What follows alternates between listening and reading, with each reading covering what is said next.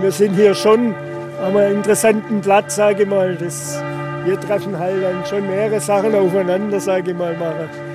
Die Paulinenbrücke in Stuttgart, im Volksmund Paule.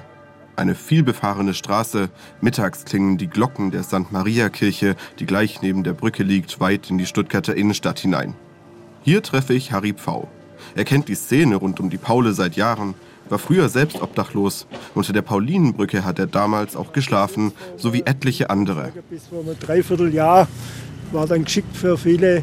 Es war relativ trocken, es war relativ. Hm. Und ich habe dann gesagt, Leute, über kurz oder lang werden sie sie vertreiben. Im Mai 2023 startet die Stadt ein neues Prestigeprojekt. Unter einem Teil der Brücke wird ein großer Sportplatz für Jugendliche eröffnet. Seitdem schläft laut Harry Pfau niemand mehr unter der Paule. Die Polizei habe aufgeräumt. Sagst du, ja, wo soll ich denn hingehen? Da sagt er, ja, geh in den Wald zum Schlafen. Es sei ein Katz-und-Maus-Spiel. Immer wieder würden die Obdachlosen von den warmen Plätzen in der Stadt verjagt. Aber am Tag treffen sich unter der Paulinenbrücke trotzdem unterschiedlichste Menschen, viele mit Drogenproblemen. Darum haben sich über die Jahre unterschiedliche Hilfsangebote organisiert. Eines davon der Paule Club.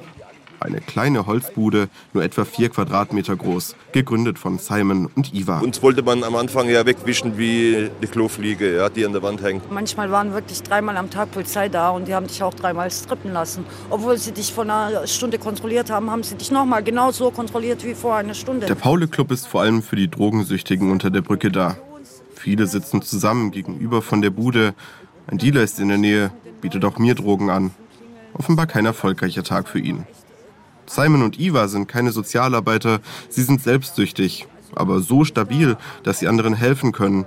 Im Paule Club bieten sie eine Mahlzeit, aber auch sauberes Drogenbesteck. Weil die teilen sich auch mal die Spritzen, wenn's, äh, wenn sie keine Frische haben, teilen sie sich die Nadel und äh, viele haben hier HIV haben auch Hepatitis und das ist einfach gefährlich und deswegen sind wir täglich da. Inzwischen haben Simon und Iva aber auch Verbandsmaterial.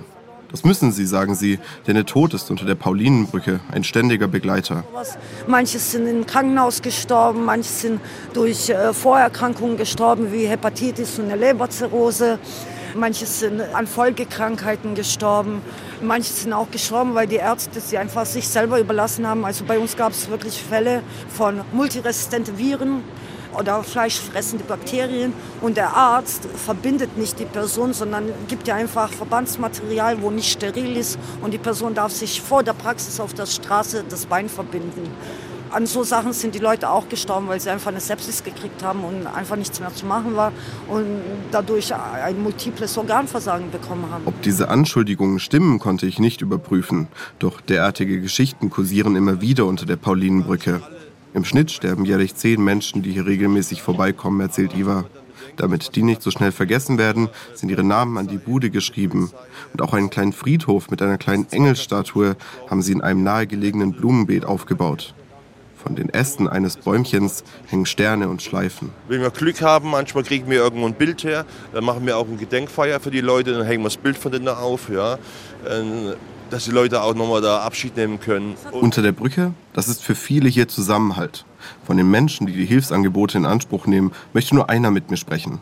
Christopher hat keinen festen Wohnsitz. Er schlägt sich so durch, will bald endlich einen Job finden. Immer wieder reist er auch in andere Städte, weit in den Norden, zum Beispiel nach Hamburg oder in seine Heimatstadt nach Halle. Trotzdem zieht es ihn jedes Mal zurück nach Stuttgart. So, die Leute sind einfach anders, sind einfach herzlicher. So, wenn einer sagt, dass die Schwaben geizig sind, dann lügen sie. So, selbst wenn keiner Geld hat und ich habe Durst auf ein Bier, dann schmeißen sie alle zusammen, dass wir ein Bier trinken können. Diesen Zusammenhalt unter der Stuttgarter Paulinenbrücke kennt auch Harry Pfau. Auch er hat, nachdem er eine Wohnung gefunden hat, eine Hilfsorganisation gegründet. In Harrys Bude, wenige Meter von der Paulinenbrücke entfernt, verteilt er Essen an alle, die es gerade brauchen. Ich hatte letztes Jahr mal die Situation, da kam ein Obdachloser. Da wusste ich, dass er auf der Straße lebt. Da spendet er uns 10 Euro. Dann stehst du erstmal da und denkst, was machst du jetzt? Und dann habe ich beschlossen, nehme ich die 10 Euro an weil das wäre eine Beleidigung für ihn gewesen, weil der hat sich das genau überlegt, was er tut. Auch wenn einigen die Obdachlosen und Drogenkranken unter der Stuttgarter Paulinenbrücke ein Dorn im Auge sind und auch wenn hier Schlafen keine Option mehr ist, für die, die zur Gemeinschaft gehören, ist klar, wir sind hier und wir bleiben hier.